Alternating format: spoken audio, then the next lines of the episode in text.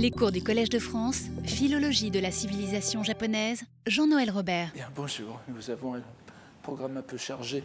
Aujourd'hui, j'espère que je pourrai le faire dans les délais requis. Nous avons vu donc au dernier cours un enchaînement, de poèmes d'une importance considérable pour comprendre la pensée qui présidait à la compilation du Wakan Loeishu. Euh, il s'agissait de la série sur le thème Bunshi, texte littéraire, œuvre littéraire, mais aussi langue, voire langage dans le contexte, car nous avons vu que le terme alternait avec Gengo et était finalement repris dans l'unique waka final par le euh, japonais kotonoha, c'est-à-dire kotoba, les feuilles des mots, les feuilles des paroles, le terme poétique pour la langue en général, et l'aspect oral de la langue. Nous avons pu apprécier la complexité de l'agencement des citations qui progressait de la composition littéraire en soi jusqu'à la proclamation de l'équivalence des œuvres chinoises et japonaises, Sugawara no Michizane étant placé rien moins, rien moins qu'au niveau de Confucius. Nous pourrions d'ailleurs nous demander pourquoi ce n'était pas l'équivalence plus évidente qui, qui, était aussi plus compréhensible entre Pochuyi, n'est-ce pas, Hakkyoi et euh, qui était proclamé. Euh, ça va encore plus loin puisqu'on saute directement de Michizane à, Confucius. Euh, il se peut tout simplement qu'il n'y ait pas de citation de cette teneur que, Quinto aurait pu insérer. Mais il faut reconnaître que cette mise à égalité entre Confucius et Michizane serait presque choquante. Ce l'aurait été assurément pour un lecteur chinois bien qu'il y ait eu peu de chances que ce poème de Fujiwara no Atsushige tombe sous les yeux d'un tel lecteur à l'époque. Nous avons vu comment les trois doctrines se trouvent plus ou moins directement impliquées dans l'enchaînement, soit explicitement, soit en hors texte, hors texte mais d'une façon bien discernable. Et enfin, nous avons vu le, coup final, n'est-ce pas, le waka anonyme proclamant le caractère fallacieux du langage. Il s'agissait d'un poème d'amour détourné, qui mêle donc la galanterie d'un premier degré à la, remise en question radicale de tout ce qui était venu avant dans la série, et y compris bien sûr de la mise en équivalence de Michizane et de Confucius, et cette remise étant à un second degré de lecture. Mais nous avons vu aussi qu'il pouvait y avoir un troisième degré, celui d'un poème capable de s'autodétruire dans son sens négatif, préparant au contraire la possibilité d'une permutation de la fausseté poétique en la vérité de la révélation bouddhique, permutation n'est-ce pas? Nous avons vu déjà ce terme euh, à deux reprises.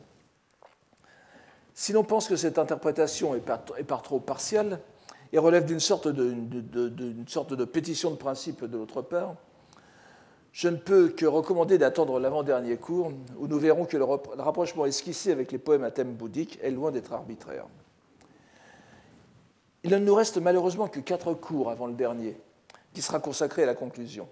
Quatre heures donc pour survoler les près de 40 séries qu'il nous reste à voir. Il faut faire des choix. Et l'on comprendra que nous nous intéresserons en priorité aux thèmes bouddhiques, qui sont fort abondants en comparaison des autres. Il faut même rappeler que c'est le seul thème, le, bouddhisme, qui court sur plusieurs séries. Nous avons vu qu'il y avait les noms de Bouddha dans le livre 1, les, les, donc euh, Butsumyo, n'est-ce pas?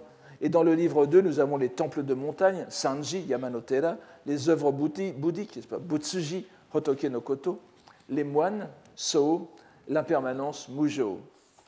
Il faut compter aussi les thèmes qui résonnent en profondeur avec le bouddhisme, comme l'ermitage de montagne, Sanka, que nous allons voir, le, le, pardon, là c'est Sanka, en plus il y avait l'ermitage de montagne, le retrait du monde, Kankyo, lu à la, lu à la non-bouddhique Kankyo, à la bouddhique ce serait Kenko, n'est-ce pas? Kengo, et surtout la série importante par le nombre de citations que nous allons voir aujourd'hui, bien qu'elle ne soit pas bouddhique, à première vue, mais nous n'aurons pas trop à forcer dans le sens du bouddhisme, vous verrai pourquoi. Il s'agit encore une fois d'un thème à appendice. Je vous le lis, n'est-ce pas? Les résidences d'immortels avec les adeptes de la voie et les ermites. Senka Sketali Doshi Innin. Sketali, donc, euh, en appendice, avec, et, étant ajouté. Bien évidemment, nous sommes en plein taoïsme, ainsi que le rappelle Eisai, notre commentateur euh, favori, vous le savez, puisque Esai est le plus systématique, je pense, des, commentaires de notre disposition, et qui serait, nous pouvons le, situer au XIIIe siècle, bien que ce soit débattu. pour plusieurs raisons, je pense que le XIIIe siècle va très bien. Euh, donc ce, que dit Esai, n'est-ce pas? Les résidences d'immortels sont les palais d'immortels. Senkyu, vous voyez, palais, Sen no Ie, mais aussi, donc Senkyu, les palais d'immortels. Les adeptes de la voix, Doshi, sont ceux qui ont obtenu la voix par les pratiques, Jutsugo, Jutsudo, Jutsuno, Wazanomichi, ou bien selon une variante de, de des commentaires de, de ceux qui apprennent la pratique des immortels, Senjutsu au Manabu. Et les ermites, en revanche, les Inrin, qu'on peut écrire aussi euh, avec la clé de, l'eau, n'est-ce pas? Le, Rin peut s'écrire non pas avec Nimben, mais avec Sanzuihen. Les ermites sont les sages, les Kenjin, qui se détournent du monde, Yo o Somukite, et se cachent dans les vallées des montagnes, Sankoku Yamanotani, Sankoku ni euh, Kakure Itaru o Iyo. L'ajout des ermites ne marque pas une rupture dans la rubrique, à la différence de ce que l'on pourrait penser de, celle que nous avons vue au dernier cours, où les textes posthumes, vous vous souvenez, Ibun, ne sont pas le complément naturel des textes littéraires bunshi. Ici, les, résidences d'immortels et, les, les, doshi et innin sont, mis ensemble, sont naturellement ensemble. Cette série est fort longue, puisqu'elle comprend 14 citations parmi lesquels il n'y en a que trois d'auteurs chinois, mais dix citations sino-japonaises, donc euh, en chinois classique par des japonais. Et encore une fois, comme la dernière fois, un seul waka de conclusion. Ici encore, nous pourrions être surpris de voir un courant d'idées qui semblait si chinois et si peu japonais, représenté avec une telle asymétrie en faveur des auteurs japonais. Mais nous savons que les lettrés sino-japonais de l'époque de Heian était bien plus versé dans les sciences taoïstes qu'on ne se l'imagine généralement. En particulier, les pratiques de longue vie, le Rentan Jutsu, furent cultivées de façon plus ou moins réaliste par certains. Nous en avons en tout cas un certain nombre, c'est-à-dire qu'ils ne se contentaient pas de, lire les, recettes, mais de les appliquer aussi. Nous en avons en tout cas un certain nombre d'attestations de, l'intérêt savant donc, pour ce domaine. Par exemple, dans le cas de Minamoto no Toru, euh, qui a été étudié par Bernard Franck, le, créateur du jardin Kawaranoin. Nous avons d'ailleurs un très bon exemple de l'influence du taoïsme au Japon dans le Wakando Ishu même, avec la très courte série sur le Koshin. Cette pratique d'origine indubitablement euh, taoïste, qui consiste à ne. Et donc que, l'on lirait Koshin, n'est-ce pas? Kanoe Sado, le premier signe Ko se lit Kanoe en lecture kun et Sadu, le second, en lecture kun aussi. Donc c'est une pratique euh, indubitablement taoïste qui consiste à ne pas dormir pendant la nuit du 57e jour du cycle sexagésimal, afin d'empêcher les, trois vers euh, Sanshi, n'est-ce pas, Mitsuno Kabane, littéralement les trois cadavres. D'ailleurs, l'iconographie taoïste les présente de façon assez horrible.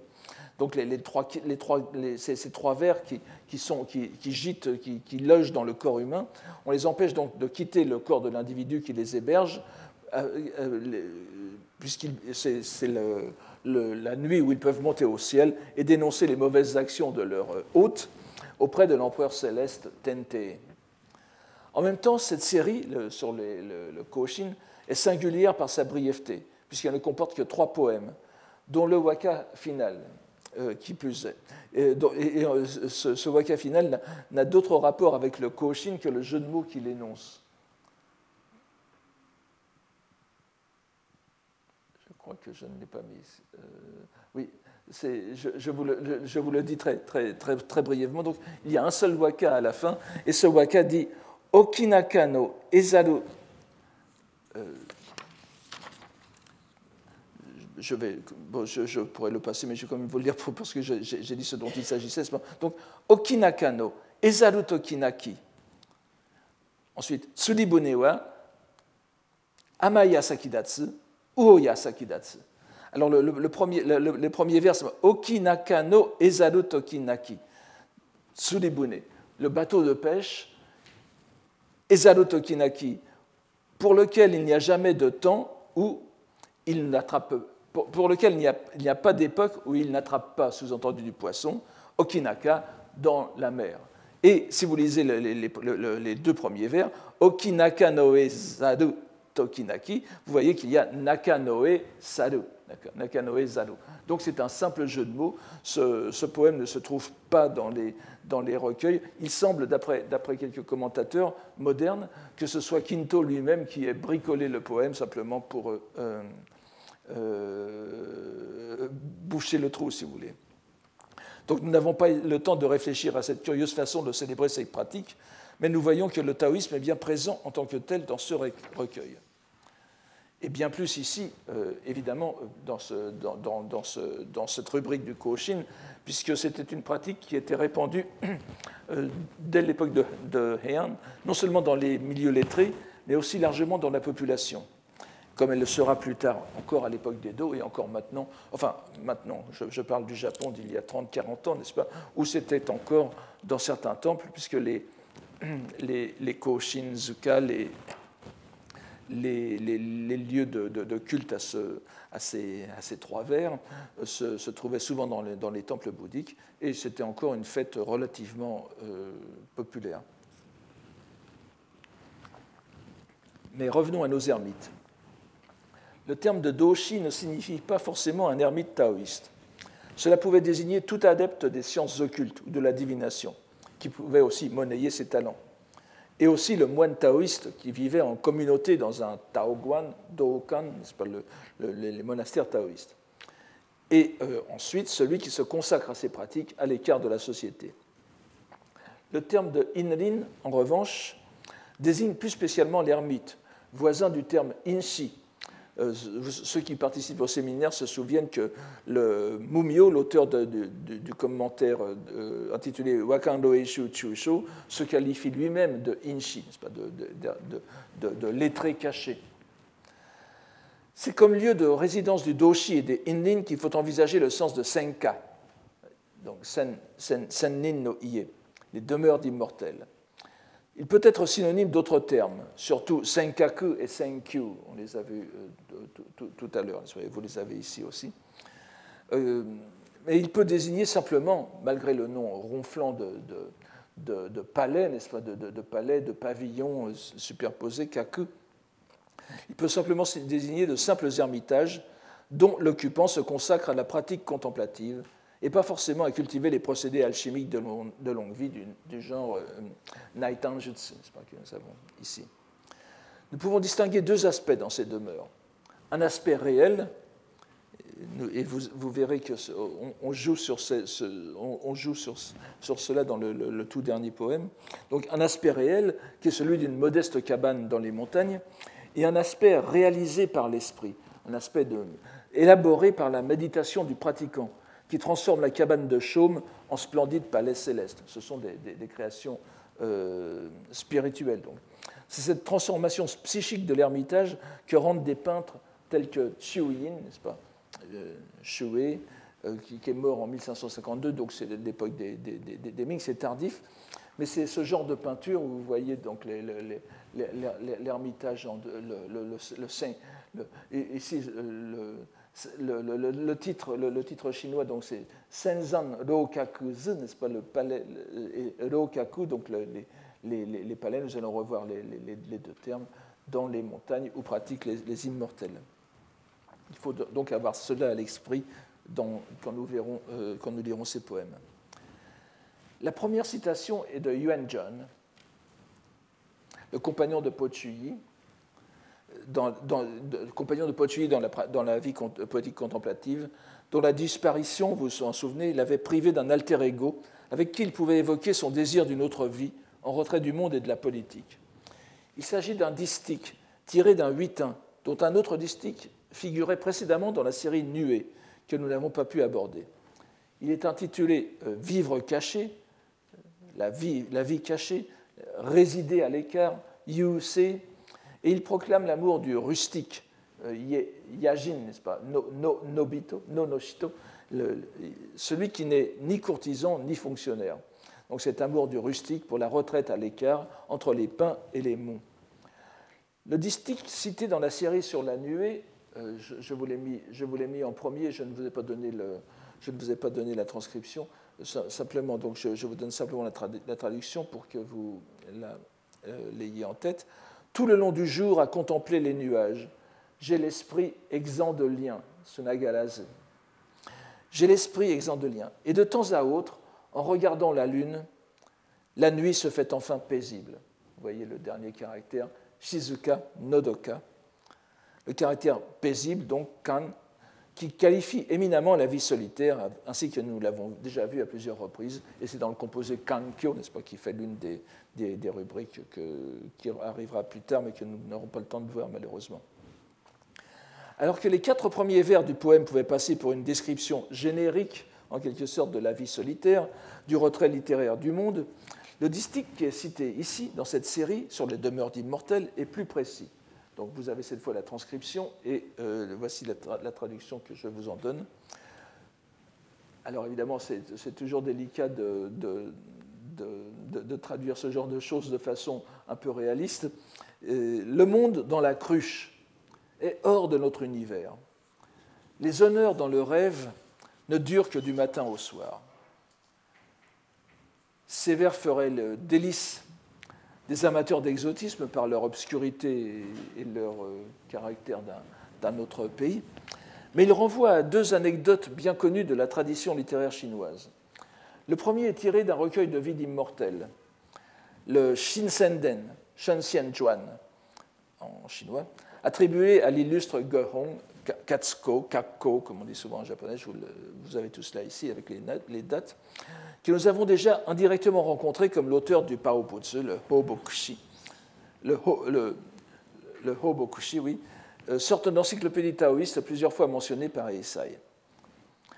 Le neuvième des dix livres du Shinsenden s'ouvre sur la vie de Hugong Koko en japonais, le, seigneur de la cruche. Ça, fait un peu euh, euh, don quichotesque, le seigneur, le, prince de la cruche, le, le, sire de la cruche, et de son disciple Fei, Chang, Fei Changfang, Hichobo. Je, je, reviens dans un instant sur le, nom de, cruche.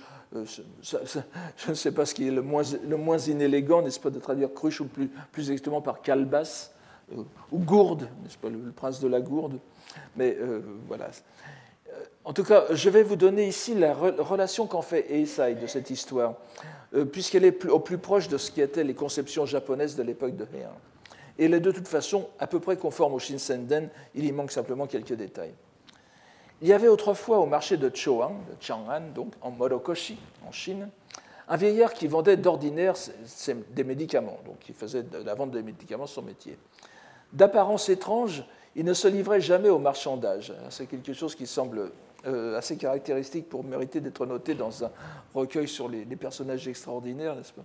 Il ne marchandait pas avec le, client. Personne ne savait qui il était. Il y avait alors un certain Hichobo, donc Fei Changfang, originaire de Jonan, tout cela n'a pas beaucoup d'importance, qui était inspecteur des prix, celui qui, que nous avions en, Occident aussi, n'est-ce pas? Il inspectait, il faisait euh, attention à ce que les prix n'augmentent pas trop, etc. Donc il était inspecteur des prix sur le marché.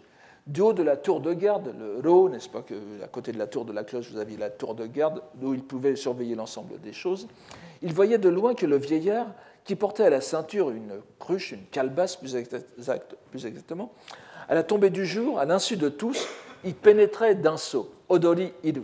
Odori Il y pénétrait d'un saut. Chobo, qui fut souvent témoin de la scène, comprit qu'il ne s'agissait pas d'un être ordinaire. Il lui rendit donc visite. Il lui offrait des mets variés avec respect et déférence, ce qui faisait un immense plaisir au vieillard. Une année s'étant ainsi passée, le vieillard lui révéla vous avez la marque caractéristique des eaux d'or, Kinkotsu, de, Ogon no Hone. Vous serez capable d'étudier la voie des immortels. Venez me voir à la tombée du jour, quand il n'y aura personne. Chobo ayant fait selon ses instructions, le vieillard lui dit Suivez-moi, et sauta dans la calebasse. Chobo sauta à sa suite.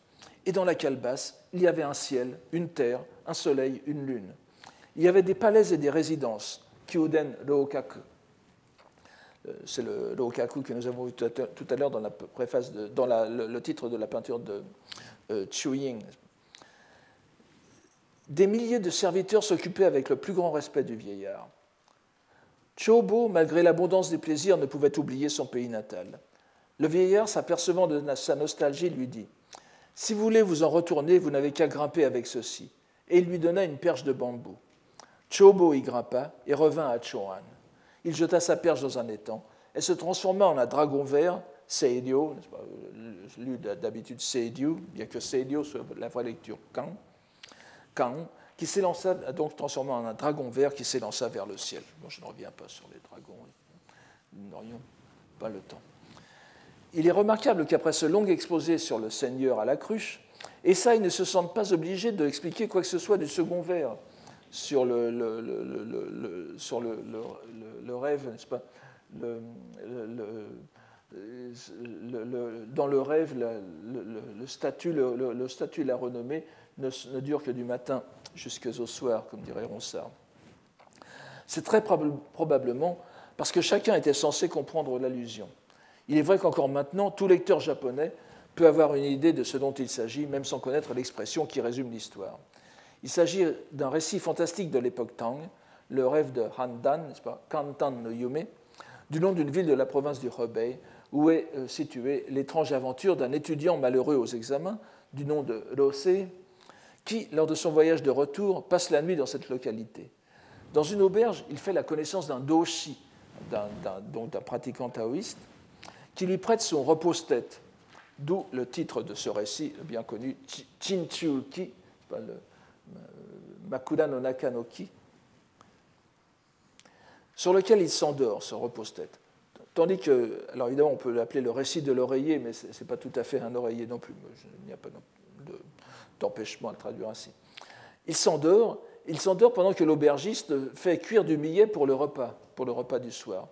D'où l'expression euh, euh, que l'on a souvent euh, pour, cette, pour cette histoire, n'est-ce pas? Koryo mu, le Koryo no yume, le, rêve du millet, ou bien Koryo isui, le, la, cuisson, la, cuisson du, millet.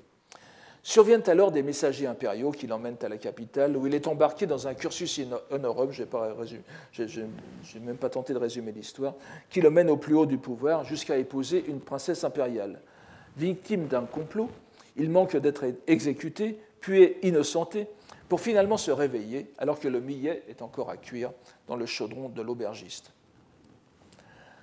Dans les deux histoires, nous sommes dans l'univers taoïste, avec des doshi pour protagonistes dans un, dans un cas et puis pour personnages importants de l'autre. Il est d'autant plus intéressant de poursuivre la lecture du commentaire d'Eisai à propos du Seigneur de la cruche, puisque euh, nous sommes vraiment dans le, taoïsme euh, comme le, plus, le plus pur. Il ne retient du second vers que l'évocation générale du monde comme rêve, pour ajouter que cette comparaison, donc Eisai, n'est-ce pas, provient des Naiten, des textes bouddhiques.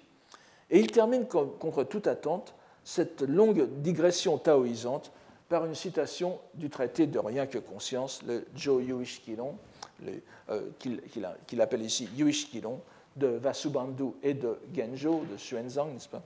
Euh, Je ne reviens pas sur, la, composition de ce texte. Et ce, cette citation, vous l'avez ici, je, vous la donne. Tant que l'on n'a pas obtenu le vrai éveil, on demeure constamment dans le rêve.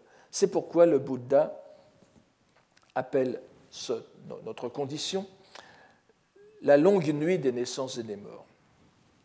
Cet ajout d'Eisai, que nous situons donc au début de l'époque de Kamakura, est important en ce qu'il montre comment les lecteurs lettrés japonais sont pour ainsi dire naturellement portés à bouddhiser le texte qu'ils ont sous les yeux.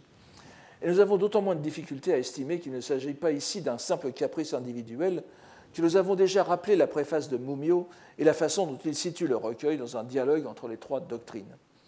Au moment même où l'élément taoïste est le plus éclatant, le commentateur tient à le diluer dans le bouddhisme, à rétablir la hiérarchisation des trois doctrines, telles que nous pouvons le voir dans le Sango Shiiki de Kukai, par exemple, qui est emblématique de, la chose.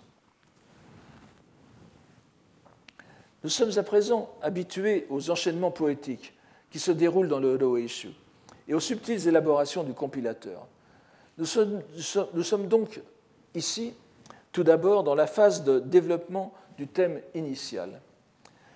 Nous pourrions d'ailleurs tenter de vérifier l'hypothèse, j'y reviendrai tout à l'heure, selon laquelle ces déroulements, ces enchaînements se dérouleraient selon le schéma quadripartite bien connu euh, qui rime les poèmes chinois, et, d'ailleurs euh, euh, qu'on a aussi plaqué sur les, poèmes japonais. C'est la première ligne, n'est-ce pas? Ki Sho Tenketsu le, poème, le poème ça, désigne les quatre vers ou bien les quatre distiques qui forment un huitain, n'est-ce pas? Vous avez d'abord le, début qui, ensuite show indiquant le, prolongement du début, c'est-à-dire le maintien de la note du début, ten, Shilogaes, vous vous souvenez, nous avons vu, euh, c'est ce que nous avons vu comme euh, terme fondamental de la, transformation du poème futile en poème bouddhique utilisé par Pochui et repris dans toutes les traditions japonaises. Ici, donc, ça indique ça indique un retournement, un coup de théâtre ou bien une modification de l'angle de vue du poète qui donne nouvel, une nouvelle vision de, l'ensemble de, la situation dans laquelle il est. Et Ketsu, Musubi, parfois on dit Raku aussi, n'est-ce pas, qui est la, conclusion qui euh, va, euh, euh, se déduire des, deux grandes parties précédentes. Une, partie, une grande partie, une partie mineure et une seconde euh, grande partie. Le poème initial, donc ici, serait le ki, les citations chinoises sho, les sino-japonaises ten et le waka étant le euh, musubi. Cette, structure était particulièrement évidente dans la série sur les textes littéraires pas, que nous avons vu la dernière fois. Nous reviendrons au sujet, nous revenons maintenant au sujet, mais je, euh, gardez cela en tête. Nous pouvons je, pense que ça peut donner quelques indications sur la façon de, lire ces enchaînements. Le second poème, donc, est de Po Yi, et il accentue les traits du taoïsme opératif qui était dans le premier, de Yuan Zhang, donc son, compagnon de, vie contemplative. Il porte sur un thème général bien connu de la poésie chinoise. L'auteur rend visite à un ermite pour, partager du vin ou une conversation épurée, n'est-ce pas, c'est éteint, mais il ne le trouve pas. Le sage sera parti plus loin dans les montagnes cueillir les simples, les herbes médicinales nécessaires à sa pratique. Les deux vers de ce huitain, ici retenus, sont les plus concrets et marquants. Les deux qui le précèdent ne font que marquer le caractère solitaire de la demeure. Je vous donne entre crochets le, le, le, distique non, non, donné ici, mais que je vous indique pour euh, l'atmosphère. Regardant la cour, il ne reste qu'un couple de grues blanches. Passant la porte, je n'y vois que le seul pain verdoyant. Vous voyez le pain, la grue, la grue blanche, les symboles tout à fait euh, de l'ermite taoïste. Vient alors le distique, que je vous donne ici, Yaku, Yakuro ni etc. Le fourneau alchimique est allumé, est au feu allumé. Le cinabre doit s'y cacher. Masani Fukusubeshi. Le pilon à Mika, sans qu'il y ait personne, se meut tout seul grâce à l'eau. Le poème nous suggère en deux vers très concrets ce que peut être le laboratoire de l'adepte de l'alchimie taoïste, mélangeant le mercure au mica afin de réaliser le cinabre, le, le qui lui assurera l'immortalité. Et vous voyez la description d'une mécanique. On, trouve, en trouve des illustrations sur l'Internet, sur n'est-ce de, ce pilon euh, mu par, par l'eau. Enfin, c'est un mécanisme très simple et qui permettait donc euh, à l'ermite de, continuer son œuvre lorsqu'il n'était pas là. Le poète nous suggère en deux vers très concrets ce que peut être le laboratoire. Pardon. Pardon. Mais en même temps, donc, euh, après cette, description concrète du laboratoire, il montre à son lecteur que ce laboratoire est opératif en l'absence de celui qui en est l'âme. Pochuyi donc suggère que l'adepte a mené à bien son projet, qu'il a bel et bien produit le remède d'immortalité et qu'il a quitté ce monde. Là encore, en suivant un schème bien connu des vies de taoïstes, les adeptes réalisés ne meurent pas, mais se dérobent au monde pour mener leur vie immortelle loin des indiscrets. Évidemment, il y a ici une manipulation de Quinto, c'est l'impression qu'a le lecteur, Mais euh, cette impression est, accentuée par la citation tronquée telle qu'elle figure dans le Roeishu, car le dernier distique, qui n'est pas donné ici, fait clairement allusion au, retour de l'ermite. Je, vous le donne, en, bas, n'est-ce pas? Je voulais l'interroger sur le saut de l'unité des trois, le, le, le, Combien de jours me faudra-t-il attendre pour être à l'aise avec lui? Pojuyi cite ici explicitement l'un des plus célèbres traités alchimiques chinois, attribué traditionnellement à Wei Boyang, Gi Hakuyo, euh, dont, dont je vous donne le titre complet ici. Euh, Fabricio Pregadio, qui en a fait une traduction récente, euh, appelle le, traduit par The Seed of the Unity of the Tree. C'est comme ça que, que je l'ai repris. Et vous voyez donc qu'en en tronquant légèrement le poème de Pochuyi, Quinto nous met dans l'ambiance de l'absence du, taoïste, c'est-à-dire l'absence du taoïste parce qu'il est réalisé. C'est quelque chose qui va avoir aussi que nous devons garder à l'esprit. Et vous voyez encore une fois combien les, les, poèmes s'enchaînent sur deux, deux, niveaux, le niveau exprimé et le niveau euh, sous-jacent. Tant par ses allusions précises au travail concret de l'adepte taoïste, du doshi qui vise à accéder à un état transcendant esquissé dans la première citation, que par sa référence explicite à un texte fondamental, cette citation est importante. Elle montre l'autre aspect de la carrière de l'adepte, qui n'en est pas encore à résider dans les palais fantastiques, du genre de ceux qui sont euh, contenus dans une calebasse. Cet aspect plus concret de la vie du taoïste est prolongé dans la troisième citation, qui a pour auteur Wen Tingyun, euh, Ontein en japonais. Donc, euh, poète du IXe siècle, plus jeune que, que nous n'avons pas le reste du poème, mais ainsi que nous, le dit Esai, le, ce, distique nous décrit l'atmosphère, Keiki, de la résidence d'un immortel, Senka. c'est ici la demeure que se choisit le poète lui-même. Voici cette citation. Au fond des, des montagnes, je cueille les pousses de fougères, sans que les nuages ne me fuient. Dans mon antre, j'ai planté un arbre qu'une grue a découvert en premier, repéré, pris connaissance en premier. Mazushidu. Les commentateurs anciens, sauf Esai d'ailleurs, curieusement, et modernes aussi, se rejoignent pour reconnaître dans la mention de la cueillette des fougères, donc les Warabi, n'est-ce pas, une allusion aux célèbres figures historiques et légendaires que sont Poyi, euh, Hakui en japonais, et Shutsi, Shkusei tels que les décrivent les mémoires historiques de ce. Donc ces deux personnages, un peu avant l'an 1000 avant Jésus-Christ, alors que la dynastie des Shang, Shou, n'est-ce pas, s'achevait dans la corruption et qu'un ancien vassal allait fonder la nouvelle dynastie des Shu, Zhou, les deux frères refusèrent de recevoir quoi que ce fût d'un régime qu'ils jugeaient illégitime malgré son renouveau moral. Ils se retirèrent dans les montagnes, ne vivant que de pousses de fougères, jusqu'à ce que quelqu'un vienne leur faire remarquer que les plantes euh, aussi appartenait à l'État et donc au, euh, au, souverain illégitime. Et ils se laissèrent alors mourir de faim. C'est un thème extrêmement connu dans toute la littérature euh, chinoise et japonaise, vous l'avez constamment. Et l'un des derniers, l'un des derniers, il y en a un avant-dernier moins connu, mais le, le, grand écrivain chinois Lu Xun, n'est-ce pas, Rojin en japonais, avait fait dans, son recueil qui s'appelait euh, Koji Shimpen, les, les, nouvelles remaniements des, histoires anciennes, avaient, repris cette, cette, cette histoire en, se montrant assez peu euh, révérencieux à l'égard des deux euh, protagonistes.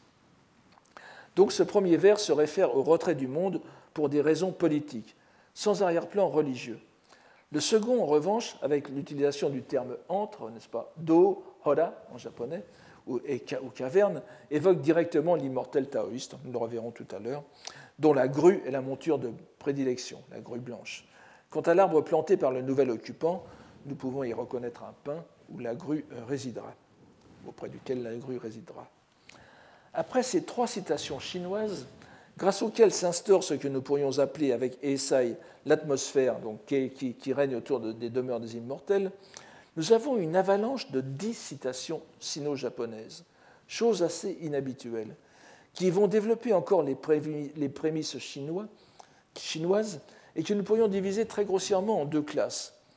Nous avons d'une part, au tout début, des citations descriptives qui élaborent sur l'aspect fantasmagorique des résidences et du monde des immortels, le, le, Senkyo, n'est-ce pas, le monde des immortels. Et d'autre part, celles qui reprennent le second thème de la première citation et que nous pourrions appeler le paradoxe temporel. Ce paradoxe temporel est assurément l'une des constantes de la littérature taoïste. Nous le voyons ici pris et repris, manipulé avec délice par les poètes. Nous y reviendrons tout à l'heure. Mais disons dès à présent que ce qui est ici présenté comme caractéristique du taoïsme se trouve aussi dans un texte aussi bouddhique que peut l'être le Sutra du Lotus, où nous avons justement au premier chapitre, celui du prologue, Johon, un remarquable exemple de paradoxe temporel. Il y est dit en effet que l'éveillé, appelé luminaire du soleil et de lune, Nichigato Myobutsu, euh, Nichi, n'est-ce pas, Nichi Tosuki, Tomoshibi et Myo Akiraka, exposa en un passé lointain le Sutra du Lotus à une assemblée de disciples qui l'écoutèrent sans se lasser pendant 60 âges, âges cosmiques. Il s'agit, comme vous voyez, d'âges cosmiques mineurs, shogo, mais quand même, ça fait très long. Et euh, il restait immobile en corps et en esprit. Et, précise le sutra à la fin, n'est-ce pas Jikyo no Gotoshi, Oyo. Pour eux, écouter la, la, prédication de l'éveillé n'avait duré, eût-on dit, que l'espace d'un repas, Jikikyo. Chose curieuse, mais cela nous emmènerait trop loin que de l'examiner plus avant, ce détail ne se trouve pas dans l'original sanskrit du Sutra du Lotus, ni dans la traduction ancienne de Dharmaraksha, Jiku Hogo, de 286. Ce serait donc un ajout de Kumarajiva aux alentours de, l'an 400. Et euh, ce qui est intéressant aussi, c'est que l'expression jikikyo, n'est-ce pas, le, temps d'un repas, est fréquente dans les textes bouddhiques euh, pour, pour, désigner un temps très court. Mais ici, c'est le paradoxe temporel, n'est-ce pas, d'une très longue, de, de, de 71, 60 âges cosmiques qui se passent comme le, comme, comme le, le temps d'un repas, qui ne se trouve pas dans les sutras bouddhiques indiens. C'est quelque chose de très intéressant. Alors, voyons maintenant très rapidement ces citations, car le temps euh, commence à nous manquer. Alors, la première, la première citation, qui est donc la, quatrième de, la série, est en réalité reliée à la seconde, car elles proviennent toutes deux d'un même texte de Miyako no Yoshika, ici abrégé en To. Vous avez les, un grand lettré du IXe siècle. Deux phrases en avaient déjà été citées dans la série sur les grues, où grues et dragons étaient mis en parallèle. Le texte fort long est consigné dans le Honsho Monzui, où il est intitulé, et il est intitulé ici en abrégé, euh, vous l'avez euh, en bas, Shinsen Saku, ou Shinsen Sakubun, dissertation sur les immortels, qui constitue une longue description de ces adeptes en réponse à une question posée par un fonctionnaire de la cour. Comme les, deux citations sont assez loin l'une de l'autre dans le texte d'origine, nous pouvons les garder ici séparées. elles, ne s'enchaînent pas, n'est-ce pas? Enfin, sauf qu'elles, vous verrez de, de quelle façon. Voyons tout d'abord la première.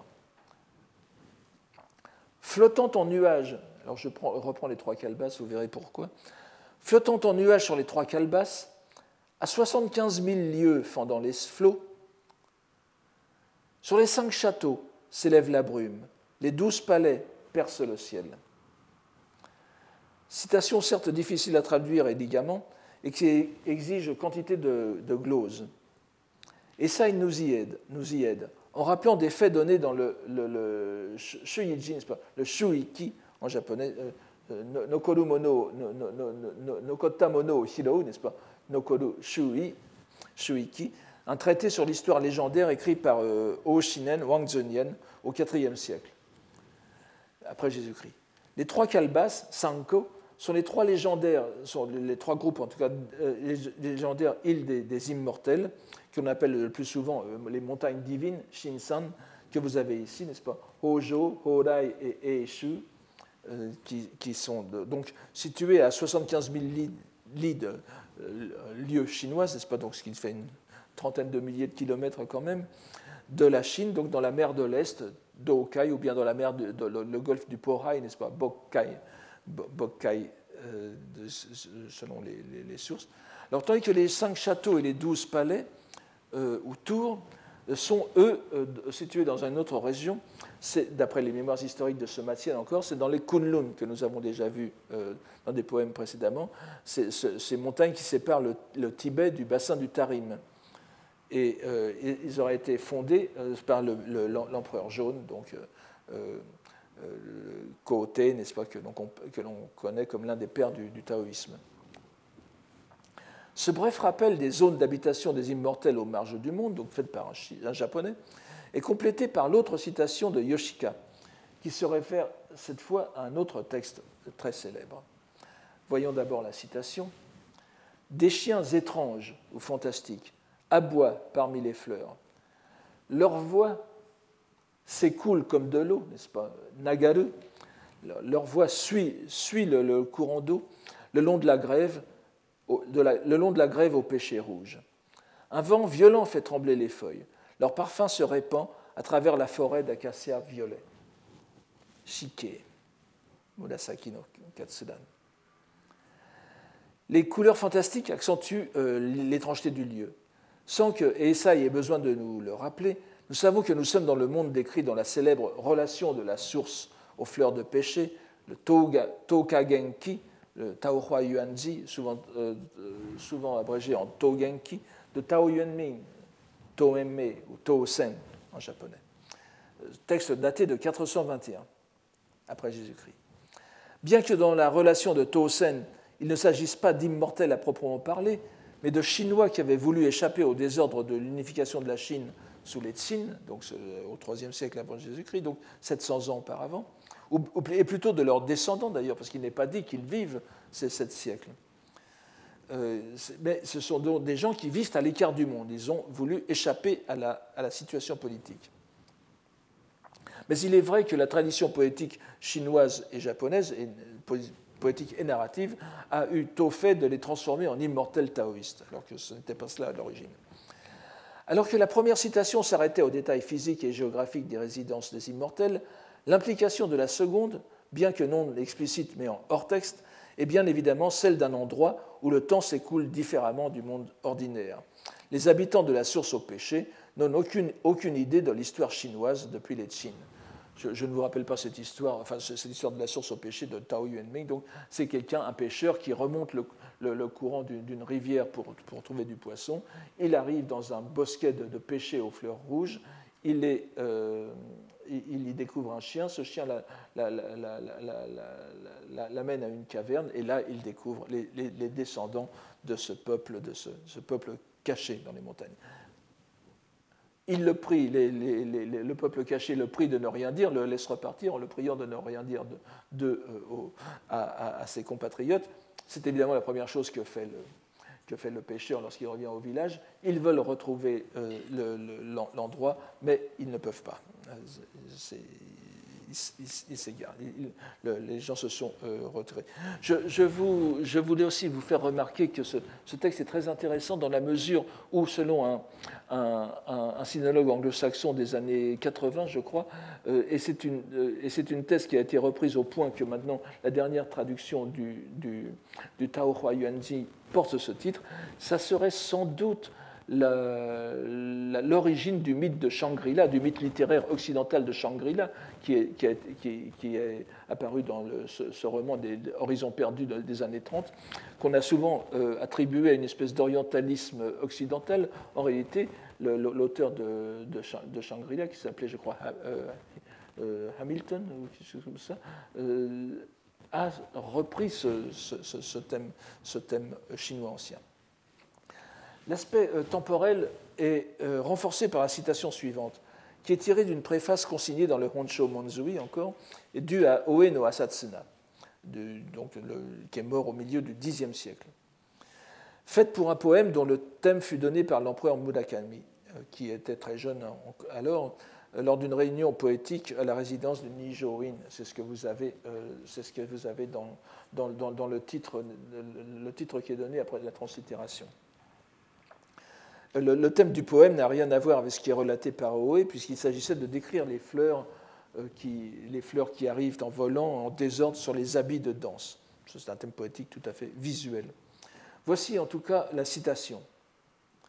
Et ce, texte sera repris dans la, rubrique aussi Kankyo, n'est-ce pas, la, la, la, résidence, le retrait du monde. Voici la citation donc. Entrer par erreur dans la résidence des immortels, bien que je n'y fusse que l'hôte d'une demi-journée. Hanjitsu. Hanjitsu plutôt que Hannichi, n'est-ce pas? Puisque nous sommes dans un. Euh, vous voyez que la lecture est Hannichi no Kaku, donnée par la plupart des, des, textes, mais il faudrait lire si nous étions vraiment, dans, si nous étions vraiment sérieux, n'est-ce pas? Nous lirions Hanjitsu no Kaku en, lecture Kaon euh, complète. Donc, entrer par erreur dans la résidence des immortels, bien que je n'y fusse que l'hôte d'une demi-journée, peut-être qu'à mon retour au pays natal, Kyuri, c'est-à-dire chez moi, je rencontrerai mes petits-enfants à la septième génération.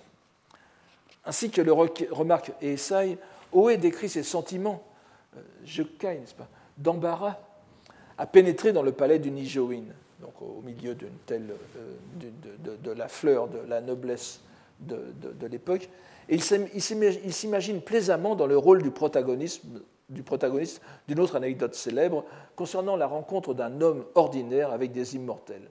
Cela se passait sous le règne de l'empereur Gen des Chine, n'est-ce pas, donc au IIIe siècle à peu près après Jésus-Christ, avec un homme du nom de, un personnage du nom de Wang Zhe, euh, qui s'était rendu avec sa hache dans la montagne afin d'y couper du bois. Il y trouva deux jouvenceaux, Warawa, Doji, en train de jouer au go. Il posa sa hache et les regarda jouer. Mais à la tombée du jour, étonné de leur tardive, il voulut reprendre sa hache pour s'en retourner, mais il découvrit qu'il était pourri et inutilisable. Il repartit tout abasourdi, euh, sans couper du bois bien sûr, et son étonnement ne fit que croître en revenant au village où il ne reconnut plus rien. S'expliquant avec les habitants, il finit par comprendre que son séjour dans la montagne avait duré bien plus qu'une après-midi et que les gens qu'il rencontrait étaient ses descendants à la septième génération. Nous avons ensuite, c'est évidemment le thème de, l'histoire bien connue de Rip Van Winkle, n'est-ce pas, de, Washington Irving, qui est repris euh, certainement d'un thème sur lequel nous reviendrons peut-être à la fin si nous avons le temps. Nous avons ensuite un enchaînement de sept citations sino-japonaises, ce qui est très exceptionnel, qui se succèdent rapidement et qui portent toutes non plus sur les résidences, mais sur les immortels et les ermites, et plus singulièrement sur leur absence. Car un immortel réalisé, nous l'avons déjà dit, n'est plus là. Il vit à la lisière du monde des hommes, dans des résidences qui ont des aspects variés selon qu'on les considère du point de vue vulgaire ou du point de vue de l'homme accompli. Mais une fois qu'il a atteint son but, il s'envole pour les îles en calebasse, pas, euh, comme nous avons tout à l'heure, ou bien au Kunlun, dans des endroits tout à fait inaccessibles désormais. Dans ces citations, donc, l'accomplissement de la destinée de l'adepte est démontré par le fait qu'il a disparu. Mais vous allez voir encore que c'est très subtilement euh, modulé. C'est ce que l'on trouve dans les euh, deux premières citations de cette sous-série, toutes deux de Sugawara no euh, Fumitoki, petit-fils de Sugawara no Michizane, grand lettré lui aussi, et émule de Oe no Asatsuna, vu tout à l'heure. Il n'a pas moins de 44 citations dans le Loeishu. Nous avons ici, à la suite, quatre citations d'un même poème, qui est un huitain de sept pieds. La première est la suivante. Alors je vous. Attendez, je crois que. Voilà, c'est ici, n'est-ce pas? Grâce au four à cinabre, la voie est accomplie. La chambre de l'immortel est désertée. Sur le paysage de montagne, l'éclat de la lune décline. Shitsu peut désigner la chambre, mais aussi la, cellule, la cellule indépendante, l'ermitage. Nous comprenons que la chambre est désertée parce que l'immortel a atteint son but. L'Athanor, le, four alchimique, a accompli son œuvre. Désormais maître du remède d'immortalité, l'ermite a quitté la dimension, des, hommes. Et la, euh, lune se couche sur un endroit désert. La citation suivante est bien sûr parallèle. Le lit de pierre est resté dans l'antre, balayé en vain par les vents. Monashiku La table de jade est jetée au bois dans, la forêt. Un oiseau solitaire y chante. Le lit est le bureau. L'immortel est parti, il n'a plus besoin de son lit et il n'écrit plus. Désormais, au-delà des mots, il n'a plus besoin d'écrire. Et c'est l'oiseau, esselé après son, départ, qui ressent encore le besoin de s'exprimer. Nous avançons donc euh, rapidement. Poursuivons avec ce troisième distique. Péché et prunier ne diront pas combien d'années au passé. Euh, je dois quand même euh, faire remarquer quelque chose que l'on peut comprendre à partir du, kundoku japonais on le lit bien. Mais vous voyez bien que le, le mono iwazu, la, suite, hado c'est le complément de iwazu, n'est-ce pas? Il ne faut pas traduire ici par péché et, pommier, euh, prunier ne parlent pas, mais ne disent pas combien. Péché et prunier ne diront pas combien d'années au passé.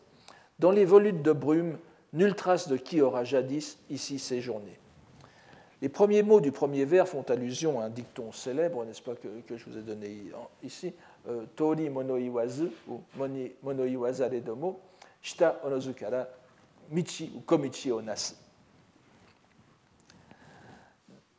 Et le, sens de ce dicton est facilement transposable au, présent poème. Les arbres sont les derniers témoins de l'ultime transformation de l'immortel, et les hommes qui veulent s'inspirer de son exemple viennent naturellement à eux. Le sens de ce dicton, donc, étant euh, péchés et pruniers ne parlent pas, mais à leurs pieds se forme naturellement un sentier. Et de même que euh, euh, vers l'ermitage du mystique taoïste qui a disparu. Le quatrième et dernier distique finit sur une note d'espoir. Dès que Wang Xiao s'en fut allé, les nuages ont disparu à jamais. Mais tôt ou tard, Soban, tôt ou tard, qui est traduit en, en japonais, Itsuka, le son de l'orgue à bouche reviendra dans l'ancien vallon. Wang Xiao ou euh, Wang, Zijiao, ou bien Oshikyo en japonais, est l'un des immortels les plus anciennement attestés, qui aurait vécu à l'époque des Shu. Donc. Euh, sa biographie est dans le Ressenden. Je n'ai pas le temps de, m'arrêter euh, à, ce, cette première grande, à cette première grande biographie des immortels taoïstes, n'est-ce pas faite euh, au 1er siècle avant Jésus-Christ, dont nous avons la chance d'avoir une traduction complète en français euh, de Max Kaltenmark. Elle est résumée de façon trop abrégée euh, pour que je vous la donne ici par, par Essay, mais je, vous en donne quelques mots à partir du texte du, du, du, n'est-ce pas? C'était le fils de l'empereur Ling de Zhou, que vous avez ici. Il s'adonnait à la pratique de l'orgue à bouche et il pratiqua plus de 30 ans sur une montagne avec un maître taoïste. Jusqu'à ce qu'il dise un jour à quelqu'un qui était parti à sa recherche dans cette montagne, puisqu'il commençait à s'inquiéter, que sa famille devait l'attendre sur le sommet d'une montagne, euh, d'une autre montagne. La famille se rendit à, la date prévue, qui était entre parenthèses le, septième jour du septième mois, n'est-ce pas donc l'époque de, la fête du, du Tanabata. Et euh, il apparut à sa famille, monté sur une grue blanche, comme de bien entendu, comme dit la chanson. Et, euh, ça y ajoute un détail qui ne figure pas dans le Lesenden. Il leur fit un concert d'orgue à bouche de derrière les nuages, caché dans les nuages. Ce qui explique le détail du, premier vers, n'est-ce pas, avec les, euh, Kumo Nagaku Tainu puisque ensuite, euh, après avoir fait ce, concert, ce, concert improvisé, euh, Wang Zichiao repart et euh, n'est plus, vu. Donc le, nuage ici est encore une fois une métaphore de, et cette fois encore une métaphore de l'immortel. Et évidemment, ici, Wang Zichiao, Oshiko, n'est qu'une métaphore de l'ermite disparu, réalisée, dont parle Fugawara no Fumitoki. Cette évocation des doshi réalisée se poursuit par un distique dont Esai nous dit qu'il concerne les inlin, les ermites donc, qui ne sont pas forcément des doshi. Nous pouvons les considérer comme un bref intermède qui prolonge l'atmosphère chinoise de la citation précédente sans reprendre le thème de l'absence. vous voyez que l'atmosphère chinoise, elle est superposée. C'est à chaque fois un japonais qui va voir un ermite ou qui se croit au milieu d'immortels euh, chinois alors qu'il est chez des japonais. Alors, ce, ce distique est l'œuvre de Oe no Asatsuna, que nous avons vu plus haut, et dont nous avons dit qu'il était en quelque sorte l'émule de Sugawara no Fumitoki. Les deux étant regroupés, leurs deux noms étant regroupés dans le nom composé Kango, n'est-ce pas Le Kan de Suga, de Suga et le Ko de Oe. Alors voici ces vers. Sur le mont Shang se couche la lune. Les barbes blanchissent à l'automne. Sur le fleuve Ying se forment les vagues. L'oreille gauche est purifiée. Pas facile à traduire de façon poétique. Barbe et oreille gauche. Comme on le voit, traduire le second vers en visant un énoncé poétique relève de la gageure. Nous nous contentons donc d'en conserver le sens. Le premier vers est une allusion au Shozan Shiko, Shiko, n'est-ce pas, les, quatre, euh, ce qu'on peut appeler le, caractère ko, le, caractère ko, c'est le, je vais, vous l'écrire ici.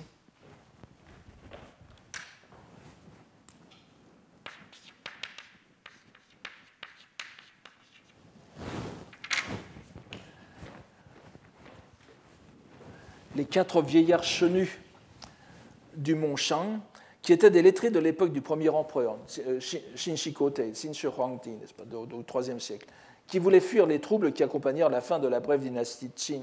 Voyez qu'on est à peu près dans la même période que ceux qui s'étaient réfugiés dans cette montagne, dans, le, poème dans le, texte de Tao Yuanming. La rivière Ying est un affluent du fleuve Huai, euh, qui est l'un des, fleuves euh, entre le, le, Yangtze-Kiang et le, fleuve jaune, qui est le lieu de la célèbre anecdote résumée dans l'expression euh, qui, qui, se dit en, qui se dit en, en, chinois, n'est-ce pas Shuyo se lave les oreilles. Je vais vous la donner aussi.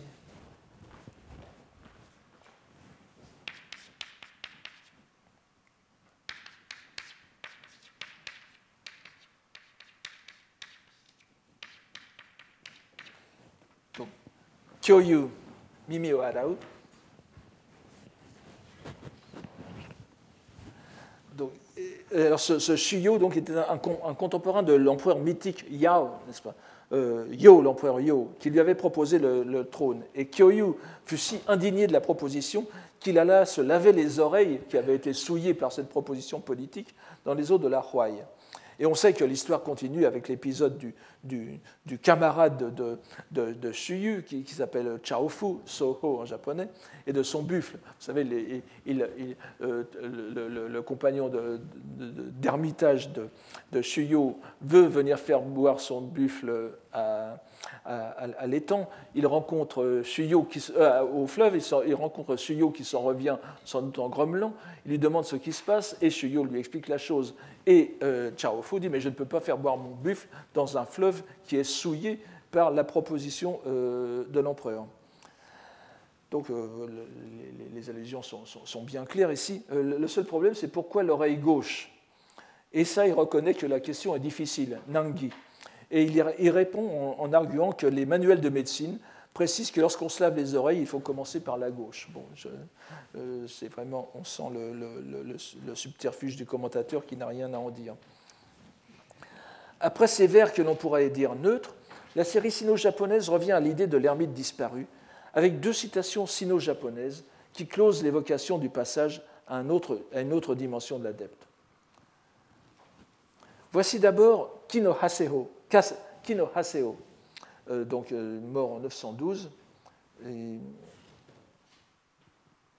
donc 845-912, que nous avons déjà rencontré et dont je rappellerai seulement qu'il fut le disciple de Sugawara no Michizane euh, et qu'il euh, compila le Kanke Koshu, donc le, dernier recueil des, poétiques de, Michizane. Contentons-nous de dire, euh, puisqu'elle ne pouvait pas entrer dans le hors-texte de, ce poème, que le dernier vers de ce huitain évoque les noms de Chaofu et de Shuyu précédemment, n'est-ce pas? Ce n'est pas ici, mais on voit bien qu'il y a, il y une, continuité donc non dite euh, qu'il faut aller chercher dans le reste des, poèmes pour les retrouver. Et il est donc directement lié au poème qui précède. Et voici ce qui est dit ici explicitement. La voix dans le torrent déserté, ce sont les, les sanglots des froids courants. L'hôte n'est plus dans les monts de jadis. Les nuages sont désolés. C'est donc toute la nature qui regrette le départ de l'ermite, que les poètes ne désespèrent pas cependant de revoir un jour. Et la dernière citation sino-japonaise, la treizième de la série, est encore une fois de Sugawara no Fumitoki. Nous n'entrerons pas dans les détails qui montrent ces liens de vocabulaire avec le poème précédent. Ils sont en tout cas assez évidents pour ne pas laisser de doute à ce sujet. Voyons donc directement ces deux derniers vers d'un quatrain. En passant par le rêve, Yume Otoshiteo, au profond de la nuit, la lune sur l'antre couvert de lierre, à la recherche de ses traces, à la fin du printemps, la poussière sur la porte au saule. Nous ne pouvons nous attarder sur les allusions du poème ni sur les circonstances de sa composition. Le titre parle de lui-même. L'auteur évoque les sages anciens qui ont tous disparu et sont désormais inaccessibles. Vous voyez, en, pensant, euh, euh, en pensant au loin, euh, moi qui suis loin d'eux, au mode de vie fou des sages, des, sages anciens de l'Antiquité. Il essaye de les rejoindre en rêve, comme cela a pu se faire autrefois, ou bien en se rendant à leur ermitage. La porte au saule est une allusion à Tao Yuanming, dont le surnom était Godyu Sensei, le maître aux cinq saules, puisqu'il avait cinq saules euh, plantés devant sa porte. Et nous avons déjà vu les allusions à Tao Enmei, Tao Yuanming dans cette série. Le point commun à toutes ces sept dernières citations, en dehors de la disparition ou de l'absence des ermites ou immortels, est d'ordre négatif. Il n'y a plus d'allusion au paradoxe temporel que nous avons vu si présent dans les six premières. Si nous reprenons la structure poétique en Kisho Tenketsu que nous avons évoquée tout à l'heure, et tout en prenant garde à ne pas tenter à tout prix de faire entrer dans cette grille l'ensemble de la série, nous pouvons au moins remarquer une courbe approchant ce rythme. Les sept citations traitant de la disparition des ermites pourraient correspondre à la troisième partie, le retournement dramatique, ten, ici exprimé par l'angoisse ou la nostalgie du poète cherchant les sages d'antan. Le dernier poème de la série, l'unique waka de ces 14 poèmes, est donc la conclusion, Ketsu, Musubi. Voyons-le tout d'abord. Il s'agit d'un poème qui est consigné dans le Kokinshu. C'est le numéro 273 du Kokinshu, la seconde partie de l'automne. Il est précédé d'une notice qui n'est pas reprise dans le euh, La notice est la suivante. En arrivant à travers les chrysanthèmes, Kiku Wakete, au palais d'immortel, Senkyu. Senkyu ni Kiku Wakete Itareri. Et c'est non sans ces termes le poème, n'est-ce pas Nurete Hosu, Yamaji no Kiku no Tsuyu Mani Itsu. Alors, Itsuka Tsutoseo Warewa Henikem. Tremper mon habit et puis sécher. Il faut rajouter habit ici, 150. Tremper mon habit et puis sécher en l'espace d'une rosée, en l'espace d'une rosée, Tsuyunomani, d'une rosée de chrysanthème sur la cendre de montagne. Aurais-je donc mille ans en un instant passé? Ce waka de conclusion nous replonge donc dans l'univers magique du taoïsme, bien que ce soit dans un paysage japonais, et le palais d'immortel Senkyu de la notice n'est certainement qu'un ermitage montagnard.